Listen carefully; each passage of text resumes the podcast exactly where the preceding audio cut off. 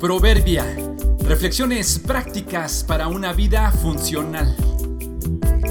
Abril 16. Estamos embarazados. La diligencia puede hacer una gran diferencia en el presente y el futuro de una persona. Hay un programa de televisión que cuenta historias inverosímiles de mujeres que en una u otra circunstancia cuentan su caso de situaciones donde no sabían que estaban embarazadas. Parecería imposible que no se dieran cuenta de su estado, porque se supondría que los cambios y los trastornos serían obvios, pero al parecer, por lo que comentan, en muchos casos no cambió su periodo menstrual ni notaron gran aumento de peso, sino hasta la etapa final. Muchas de ellas se dieron cuenta hasta el día del parto debido a los dolores o sangrado intenso o una fuente reventada. Algunas incluso estando en el hospital a punto de dar a luz, seguían incrédulas de semejante situación. Lo rescatable aquí es que en casi todos los casos ante la pregunta ¿qué habrías hecho de diferente si hubieras sabido a tiempo que estabas embarazada?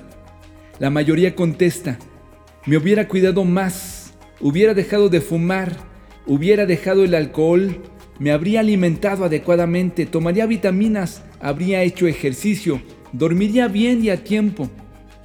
Interesantemente, un gran porcentaje de estas mujeres admiten llevar un estilo de vida indulgente y negligente y según afirman, el saber de su estado a tiempo les habría ayudado a hacer los ajustes necesarios.